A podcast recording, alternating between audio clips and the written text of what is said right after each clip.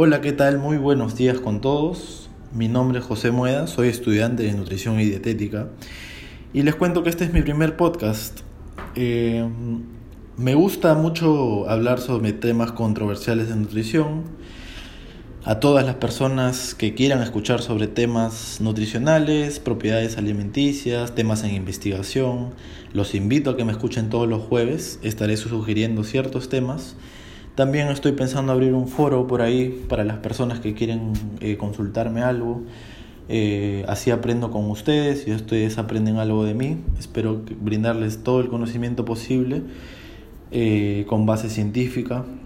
Así que sin más preámbulos, el tema escogido de esta semana es los flavonoides. Así es, los flavonoides. Y bueno, muchas personas quizás no saben la terminología de los flavonoides, pero en algún momento de tu vida te habrás preguntado esa duda existencial. Estoy seguro que quizás la mayoría. Eh, ¿Por qué la zanahoria es naranja? ¿O por qué el tomate es rojo? Quizás por qué la berenjena es morada, por qué no fue verde. Eh, quizás la col, porque es blanca, porque hay una col blanca y una col morada. Bueno, te cuento que estos pigmentos, como vamos a llamarlo ahorita, son claramente de tipo natural y también son denominados químicamente como flavonoides. Eh, te cuento que en una revisión realizada por el Departamento de Fisiología en España, en el año 2018, los describe como compuestos fenólicos constituyentes de la parte no energética de la dieta humana. Compuestos fenólicos es una terminología química en la cual eh, algunos eh, anillos, por así decirlo, aromáticos, eh, se fundan y forman estos pigmentos, así como también pueden estar presentes de forma gaseosa. Y no quiero marearte mucho con estos términos. estos colorines se pueden encontrar en múltiples alimentos como semillas, los vegetales, que compras, así como las frutas y hasta en tus bebidas, como el vino y en la cerveza. Ahora te preguntarás, ¿qué función tienen? Bueno, hace unos años se conocía que tenían acción beneficiosa. Solamente se conocía que tenían acción beneficiosa, pero ahora te cuento que con el paso del tiempo, las múltiples investigaciones nos han ampliado las funciones que tienen estos flavonoides. Y algunas de estas funciones son propiedades antioxidantes, antiinflamatorias e incluso se ha encontrado en algunos efectos antivirales y antialérgicos. Qué interesante, ¿verdad? Porque esto también clarifica el hecho de poder eh, tener la necesidad de comer frutas y verduras durante el día, porque te recuerdo de que los flavonoides mayormente están presentes en estos dos grupos de alimentos. Es por ello que consumir alimentos ricos en flavonoides puede desempeñar un papel esencial en la protección frente a la producción de compuestos eh, prooxidantes en el cuerpo. Y cuando me refiero a compuestos prooxidantes en el cuerpo, me refiero a los radicales libres. Te preguntarás qué son los radicales libres.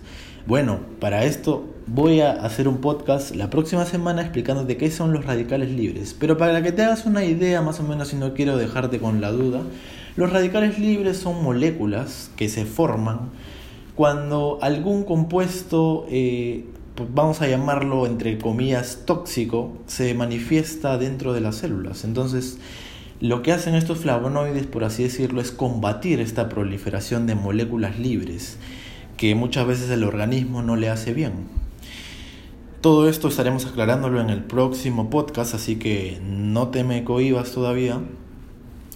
Y bueno, los hábitos alimenticios si bien es cierto, en cada persona son diferentes, mis hábitos son diferentes a los tuyos, eh, los hábitos de Juanito son diferentes a los de Andrea, entonces se ha propuesto un valor medio de ingesta de estos flavonoides y es de 23 miligramos al día, que es, por así decirlo, entre lo recomendable para que tu organismo reciba cierta cantidad de propiedades antioxidantes, antiinflamatorias, que ya te he comentado anteriormente.